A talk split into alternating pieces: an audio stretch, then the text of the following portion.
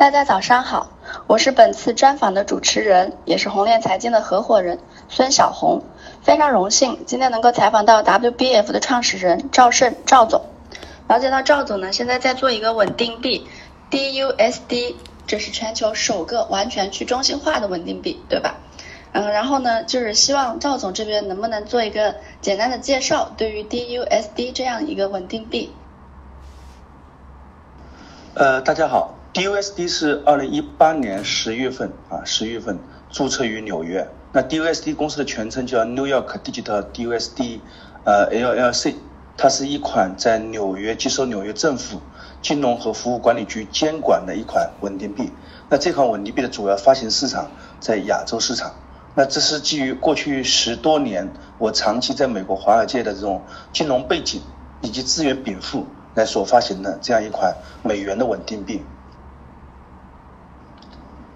去年，呃，二零一八年，呃，纽约金融和服务管理局批准了两款美元的稳定币，第一个是 GUSD，第二个是 PAX，从此拉开了稳定币呃合规的一个路途。那我我们所发行的 DUSD，第一个是接受美国政府的法律和监管，第二个是那全额的存兑在花旗银行，全额存兑花旗银行，第三个是每个月来接受这个审计机构的审计。那我们希望，呃，这款数字美金能够在亚洲成为亚洲这个区块链领域的一个底层的这个支付的货币。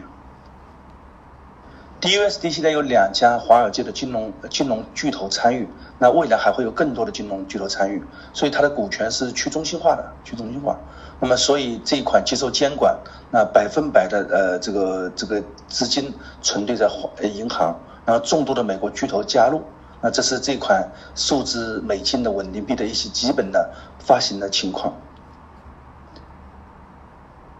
呃，就像现在的二零一九年是全球的稳定币的大战的市场，它的性能的保障是来自于它的算法机制以及它的整个的透明的运营的做运营的做法。呃，赵总的解答非常的详细哈，嗯，还有就是据资料显示，DUSD 是全球首个完全去中心化的稳定币之外，它还开创性的提出了 POA 权威证明共识机制。呃，赵总能否详细的解释一下什么是权威证明共识机制呢？在过去的区块链当中，我们都是用 POW 工作工作量证明。工作量证明，那么 POA 作为数字美金的稳定币，那我们起源于华尔街，那么好多呃众多的华尔街大佬一起参与，共同打造这样的数字美金，数字美金的稳定币。现在华尔街的高盛、摩根斯丹利，包括花旗银行很多的高管，我们在洽谈。那么最近呃一两个月会有几位华尔街大佬加入进来。那权威证明 POA，简单来说就是权威的人士，大家事先公认的，用他们声誉去验验证交易和区块，通过把身份声誉绑定在一起，见证人被激励去验证交易，来形成这样一个呃区块记录交易，并且获得区块链的奖励和交易费用。那验证者的身份必须放在这个 network 的主页上面。在 POI 当中，验证者是整个共识机制的关键。验证者不需要昂贵的显卡，也不需要足够的资产，但是他们必须把自己已知的，并且已经获得验证的身份，来获得担保网络的权利，从而换取区块的奖励。那么，所以这个在整个的美国的监管呃过程当中，有更多的便利性。这样的 POA 的机制是属于 DUSD 首创。而且会有越来越多的华尔街金融大佬来加入 POA 的机制。POA 还拥有其他特点，第一个是有效缓解以太坊拥堵的问题，第二个不需要挖矿，绿色环保，第三个它的硬分叉受法律的约束。由于出块速度比较快，所以交易的容量比较高。那么稳定币是作为整个数字世界的基础货币，交易量非常庞大，交易额非常小。所以这样的话，不需要呃开发者来支付昂贵的 gas，有利于 DAPP 的推广和应用，也有利于构建一个良好的生态系统。呃，DUSD 是世界第一个完全分散的稳定币 stablecoin，它是由 POA 驱动的，以人工智能为基础的，以太坊支持的，在财务能力、技术和扩展性当中取得平衡。那么 DUSD 的算法修复了 USDT 和 TUSD 前身的治理和分散问题，并且使身份验证用户能够决定令牌的财务策略，而不是自立的利益相关者，从时从而保持价格稳定。呃，好的，赵总的回答非常的完美哈。呃，我记得第一个问题里面，赵总回答说 DUSD 它是受政府监管的。那么我这边又有一个问题了，因为 DUSD 它不是政府官方发行的，它没有政府的背书。那么如何保证它的权威度？然后它的信任保障来自于哪里？那么如果政府发行政府的稳定币的话，那 DUSD 又将如何面对呢？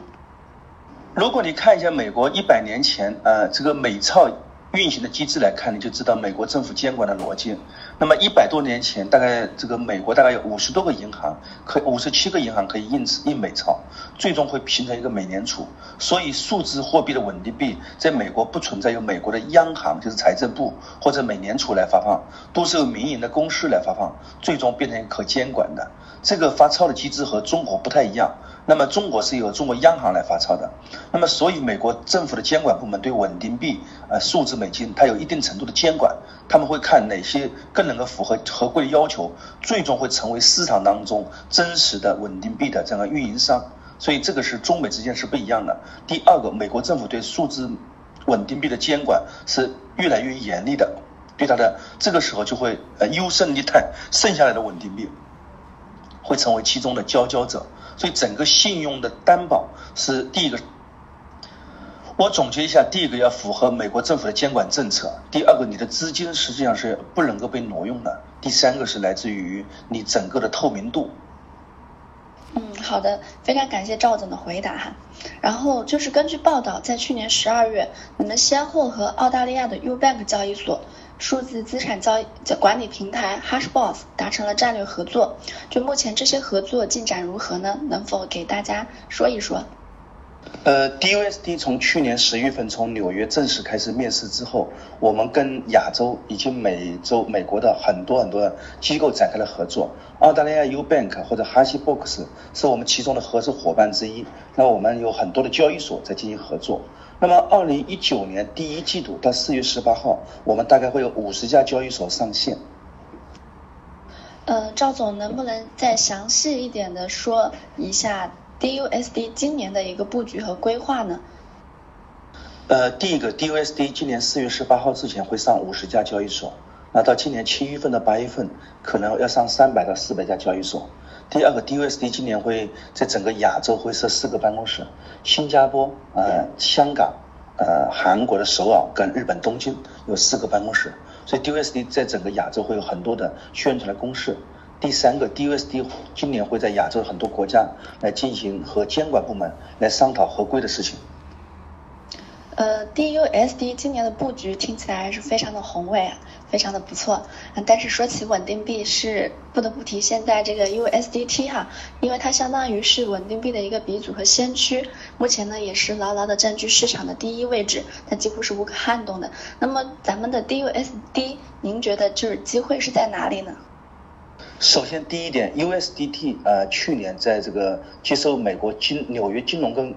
金融和服务局的监管过程当中，它拒绝接受审计，所以我认为 USDT 可能会走下神坛，所以说我不太建议很多人持有 USDT。第二个，纽约金融服务局批准两个币，第一个是 GUSD，第二个是 PAX，这两个是经过合法监管的，会有很大的前途。第三点，Facebook 在发稳定币，呃，摩根大通 JP 摩根在发稳定币，所以未来稳定币大战里面会有巨头加入，所以 USDT 我是不太看好的。呃，经赵总这么分析一下，稳定币的机遇还是非常大的。嗯，那我们知道呢，就是稳定币呢，其实只是赵总您这边布局的其中一部分，因为除此之外，就是区块链媒体、区块链游戏以及区块链大会、公链等，赵总这边都好像是有在布局，对吧？就是能简单的和我们说一下您布局这些的一个逻辑嘛，以及就是您最终想要做成什么样的一个生态呢？我是二零一四年在纽约华尔街正式开始区块链征程，然后呃成立了发起成立了 WBF World Blockchain Forum，然后以此我们建立 WBF 集团公司。这 WBF 集团公司有二十四家成员企业，我把它分为四类：第一类是金融类，第二类是科技类，第三类是应用类，第四个是服务类。那么 WBF 在这个金融类里面布局了这个两家交易所：新加坡 WBF EX、澳洲海投交易所，布局了一个稳定币，那么还有钱包。那么这是在金融领域的布局，在服务领域布局里面，呃，布局了媒体、呃这个投资还有社区很多公司。那么二零一九年，WBF 集团会继续巩固三个中心：纽约、新加坡、上海，然后继续在金融和服务类里面进行布局。那么主要是二六月份我们在新加坡有一个五千人的会议，九月份我们在在纽约，我们也希望跟红链财经展开更多程度的。嗯，听赵总的描述，呃，真的是觉得这真的是一个非常完善并且非常全面的一个生态。嗯，还有一个问题呢，就是因为现在二零一九年哈，就是感觉大家都在说这是一个寒冬，并且是一个熊市，然后想听一下赵总，您这边是对于区块链这边的一个发展趋势，您是怎么看待的？就能有一个预判吗？然后还有就是，您觉得在区块链领域，就是它的一个机遇是在哪里呢？呃，简单的来说，就是区块链呃今年的一个发展趋势，以及今年二零一九年区块链领域的一个机遇，您觉得是在哪里？二零一九年区块链，我个人认为是一个向上张扬的点，而不是向下的一个熊市。二零一八年一月一号到十二月三十号，区块链一直在下行。区块链一点零时代是以比特币为中心的，区块链二点零时代实际上不是以比特币为中心的。最近我们可以看到几件大的事情，第一个是 J.P. 摩根发了 J.P. Coin，第二个是日本三家最大的银行发了 J Coin。那 Facebook 准备在发币，所以区块链的整个二零一九年是由华尔街的大公司和美国政府的监管来强烈推动的。我认为会迎来新的阳春，小阳春。二零一九年的区块链是华尔街的巨头开始正式入场的时候，这是第一个。第二个，二零一九年毫无疑问是稳定币大战，稳定币大战。为什么是稳定币大战？是因为二零一八年比特币作为一个价格波动太大的数字货币，对这个市场的信心创伤太大。第三个，毫无疑问，钱包也是二零一九年的一个重要入口。我个人认为，二零一九年有两大核心的大战，第一个是稳定币，第二个是钱包。嗯，好的，非常感谢赵总对这个二零一九年区块链的趋势以及机遇的一个分析哈。然后最后一个问题就是现在了解到咱们 WBF 正在如火如荼的正在筹办的一场亚洲区块链的一个颁奖盛典，是即将于六月二十二号至六月二十三号在新加坡的滨海湾的金沙酒店举办，对吧？然后这边能不能请赵总大概的就是介绍一下这样一场颁奖盛典？呃，或者就是赵总，您这边大概介绍一下咱们这场亚洲区块链的颁奖盛典，它同其他的会有什么不一样？就是它的亮点是在哪里呢？WBF 作为一家全球性的会议公司，基本上横跨了纽约、新加坡和中国三个地方。那去年举办了四次，伦敦、呃新加坡、韩国济州岛以及纽约。纽约。那么 WBF 在二零一八年年底发起成立了全球世